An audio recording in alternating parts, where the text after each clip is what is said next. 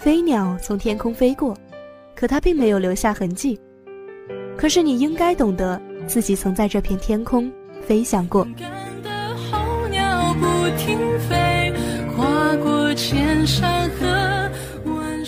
把每一次转弯变成人生的一道风景和一份可以值得珍藏的财富。分享眼泪。站在岁月之巅，放牧心灵，倾听着属于你的故事。我希望每一个人都能够奋不顾身的去坚持做一件自己喜欢的事情。人在前行的时候，多少会有迷茫的时候，所以我想说，如果进步靠的是我们的智慧，那么成就靠的就是我们的信念。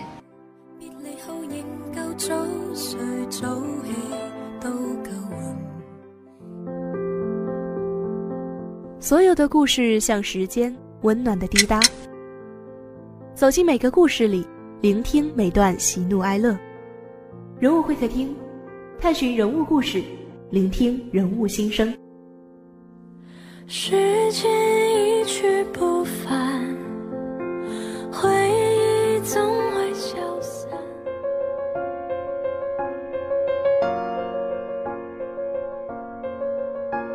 寻人物故事，聆听人物心声。亲爱听众朋友们，大家中午好！欢迎大家在每周二的中午收听我们的人物会客厅节目。我是你们的老朋友洛西亚。三月十九号下午三点，继上海、杭州、荆门签售会之后，武汉工商学院二零零七届优秀校友、校友会副会长、八零后女性梦想家、畅销书作家张艳华回到武汉，在楚河汉街文华书城举办了新书推荐会，推出带有离奇悬疑色彩的长篇科幻爱情小说《本斯汀》。受到了学校学弟学妹们和武汉读者们的热捧。然而，他不仅是一位创作者，也是一名创业者。曾经是分众传媒集团全国业务督导总监、五炮网副总裁，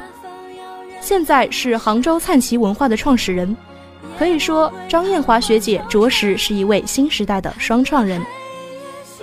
今天呢，我们十分有幸的邀请到了张艳华学姐做客我们的人物会客厅。那么一小段音乐过后，让我们一起来聆听他的故事。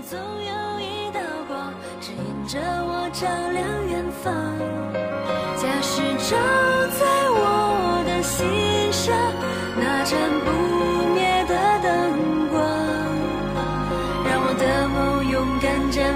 加满了力量，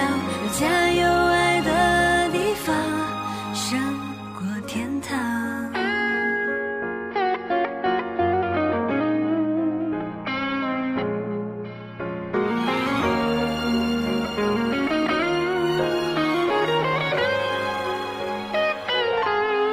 万家灯火。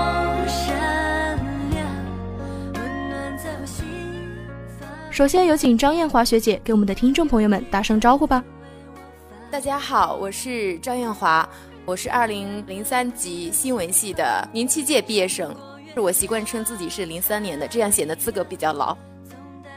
听说您三月十八号的下午在武汉的汉街文华书城举办了自己的这个新书《本斯厅》的签售会，那可不可以为我们简单的介绍一下这本书主要讲的是什么呢？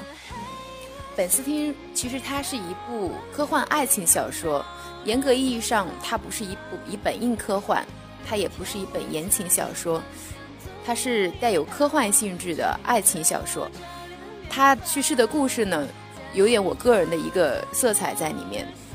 它有上篇和下篇，整个故事的结构呢是这样的：就是上篇呢，我们主要讲的是地球上的一些事儿；下篇呢，主要讲的是我虚构的一个。宇宙中存在的另外一个跟地球非常相似的星球，它叫西里斯星球。上篇呢是男主人公本斯汀，他是一个人造人，就讲的是本斯汀的地球之行。下篇呢就是通过地球人发现了本斯汀的踪迹，通过一种特殊的记忆芯片，了解到他生活的那个世界是什么样子，也就是西里斯星球是个什么样的一个星球。言而总之，它是我花了很多的心思去构建的我自己心目中的一个未知世界。其实我还是挺期待看这本书的。我很想知道您为什么就是要以科幻这个为背景，然后写一篇爱情小说呢？我非常喜欢读科幻，我也喜欢去仰望星空，去对我们不了解的宇宙、星空有我自己读到的一些见解和看法。虽然可能他们很拙劣、很不成熟，我写科幻首先是基于我刚才说的一个兴趣。第二个呢，是因为我又发现我身边很多的女生并不是特别的爱读科幻，我了解到她们阅读科幻呢有很多的障碍在里面，比如说觉得很枯燥，里面有很多的数理化甚至量子物理的一些知识，他们觉得这个可能读起来没有一些言情小说甚至魔幻小说轻松有趣有味儿。那么我就在想呢，怎么样才能写一部小说，让我们的女性读者们能够去关注宇宙中发生的事儿，关注未知的这些世界。还有一个原因啊，我觉得女性在儿童的教育方面，她是担任的很重要的一个角色。针对这个儿童培训的风潮，在很大一部分，我觉得跟母亲的教育思想有很强的关系。希望更多的孩子他能够走出传统的这样的一些培训的教室啊，走到户外去，去关注自然，然后也能够去仰望星空。我希望女生也能够做宇航员，也能够像很多的男性一样，越来越多的女性科学家能够诞生。所以有我自己很深的对于社会啊的关注，或者是我自己个人的一些情怀在里面。可以说这本书其实是理性与感性的结合，是吗？对对对，我个人认为，科幻呢要从两个层次去看，科呀这个词儿啊，比较偏向于实的部分，幻呢就比较偏向于虚的部分，所以再叫科幻，因为它不是科普，严格意义上它也不是一本科学读物。科幻故事呢是根据在一定的科学的基础之上。人们对于这个未知世界，或者是对于已知的一些情况进行一些这个小说或者是艺术的一种渲染，或者叠加一些幻想空间的一些意象在里面，然后让一个故事，让一本小说变得丰满，变得有趣有味儿。所以我觉得科幻呢，可读性还是非常强的。但是怎么样能够让我们的读者朋友们？特别是女性读者朋友们喜欢上科幻，我也还在探索。但是，尽管是在探索，我也依然希望越来越多的女性的读者朋友们能够去关心自然，带着孩子们能够走到户外去了解天文，了解更多的物理学这方面的一些知识。那可以跟我们谈一谈，您在创作过程当中遇到过哪些困难吗？就比如说灵感没有的时候啊什么的这些。对，一定会有，但是我说，其实创作的过程还是很痛苦的。有位朋友问我，他说创作中有没有什么好的乐趣？我当然想啊，乐趣是有，但是更多的可能是孤独，因为当你在把自己所有的心思放在一部小说里面，小说它是一个需要很宏大的这个世界观。这个整个故事的构架，包括你的人物设定、情节的设定，你整个故事的线索、逻辑关系、推理关系，你都要考虑的面面俱到。它不是写散文、小说，它需要的是很长的一个过程。你要考虑到很多的事和人，怎么样把这些人和事串联到一个故事里面，让它变得完整。所以这个过程其实很痛苦，因为它需要很大的时间和知识的一个一个沉淀，包括。灵感枯竭的时候也会有，所以我在去年的二月份我就出去旅行，然后九月份呢我也出去旅行，二月份我去了东欧很多的国家，想让自己沉淀静下来。另外一个呢，九月份我去了敦煌，去了甘肃很多的地方，因为我在我的小说里面有涉及到敦煌这个地方，然后涉及到敦煌的一幅壁画，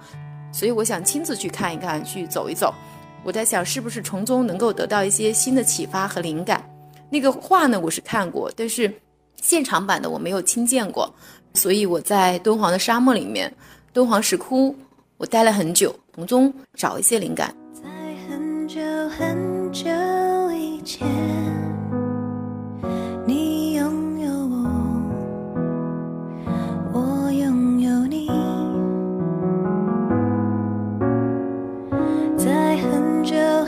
很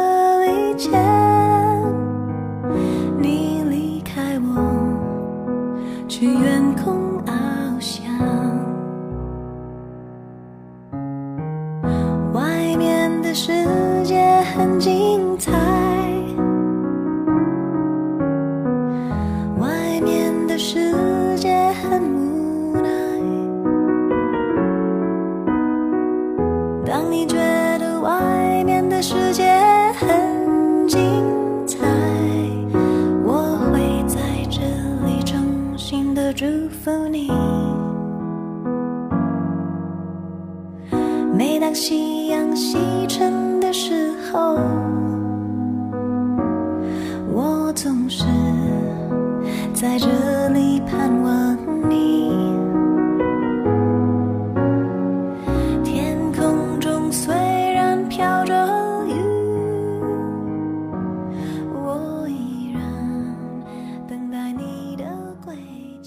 学姐，您是一位双创人，除了创作以外呢，还是创业者。那么就您而言的话，您如何理解“创业”这个词呢？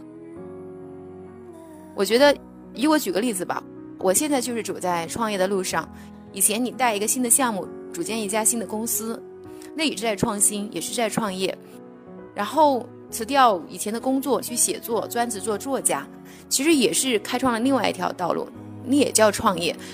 创业不是创立一家企业，你是创立自己的一份事业。在学校啊，就是有很多大学生正在创业，您有没有什么想对他们说的话呢？如果你要创业，你首先要做好一个准备，这个准备是心态上的准备。心态这个词儿，attitude 在英文里面，如果把 A 命为一分，把 B 命为二分，C 呢命为三分，attitude 这个单词啊，加起来刚好是一百分，可见 attitude 这个单词的重要性。心态的准备在于你一定会有失败的可能性。用概率论来讲，你百分之五十会成功，百分之五十会失败。但是如果你没有做好失败的准备，你把自己一门心思的投入进去，等到你遇到困境、你遇到失败的时候，你不知道如何去解决它，然后你就会在心理上有很大的心理落差，你就会迷茫，然后你就会畏惧创业。你的情绪就会影响到你的整个团队，那么进而之你整个公司的业绩啊、业务啊，它就会出现一个负能量的一个循环。所以，心态的准备非常重要。一个就是自己的一个心态，一个是要有这种失败的准备，是吗？对对对。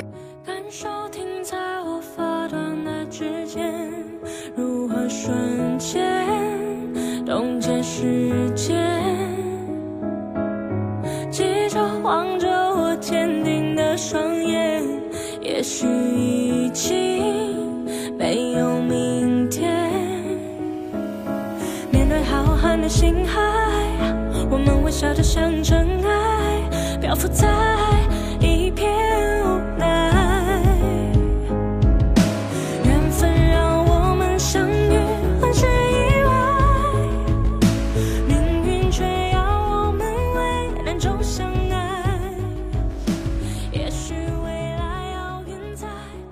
学姐来回忆过去在工商学院的大学时光，有没有让你比较难忘的经历，或者是人和事呢？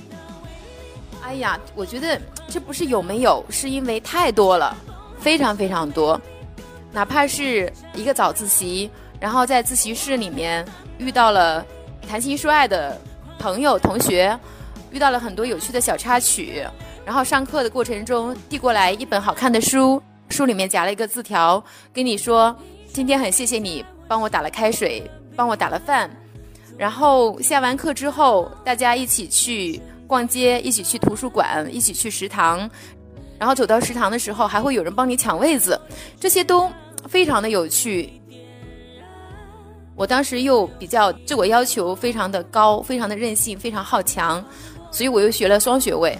所以我的大学的课程排的特别满。再加上我又在学校的学生会里面做学生会干部，然后在学校的校报里面做主编，然后还有兼职在做，所以我的时间基本上争分夺秒的排的特别特别满。但是我也要告诉你们的是，如果在大学里面有一份纯真的感情带，不要放弃他，不要在他面前犹豫，因为学姐在大学的时候也谈过恋爱。那么，我想很多的年轻的读者朋友们肯定想知道。就是大学里面谈恋爱这个话题也不用规避。想知道更多的这个学姐是怎么样在大学里面谈恋爱的，可以看我的另外一本长篇小说《我在海拔五千七遇见你》。在这本书里面，我写了很多在工商学院发生的一些事儿。虽然我没有写武汉工商学院几个字儿，但是那也是我以我大学生活的一些片段。那四年的生活就像电影片段似的，在自己的脑海里面去浮现。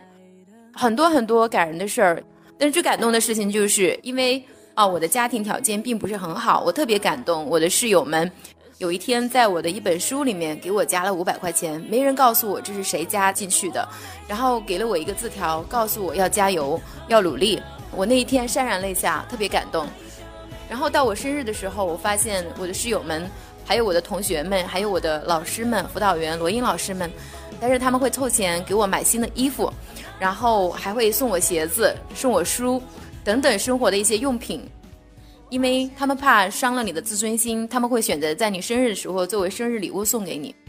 我觉得这是怎样一种被人爱的这种福报啊，所以特别的感激。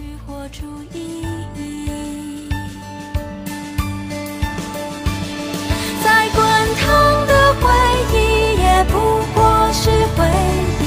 别再让梦想都停在原地。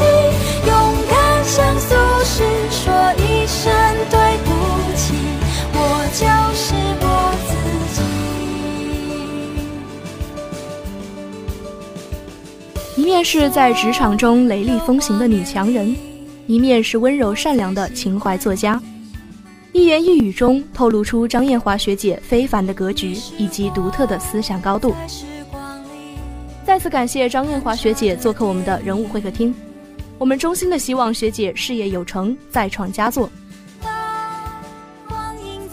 时间在不知不觉的流逝，今天的节目到这里就要和大家说再见了。欢迎大家关注我们的新浪微博“黄家湖工商之声人物会客厅”，我是洛西亚，我们下期节目再见。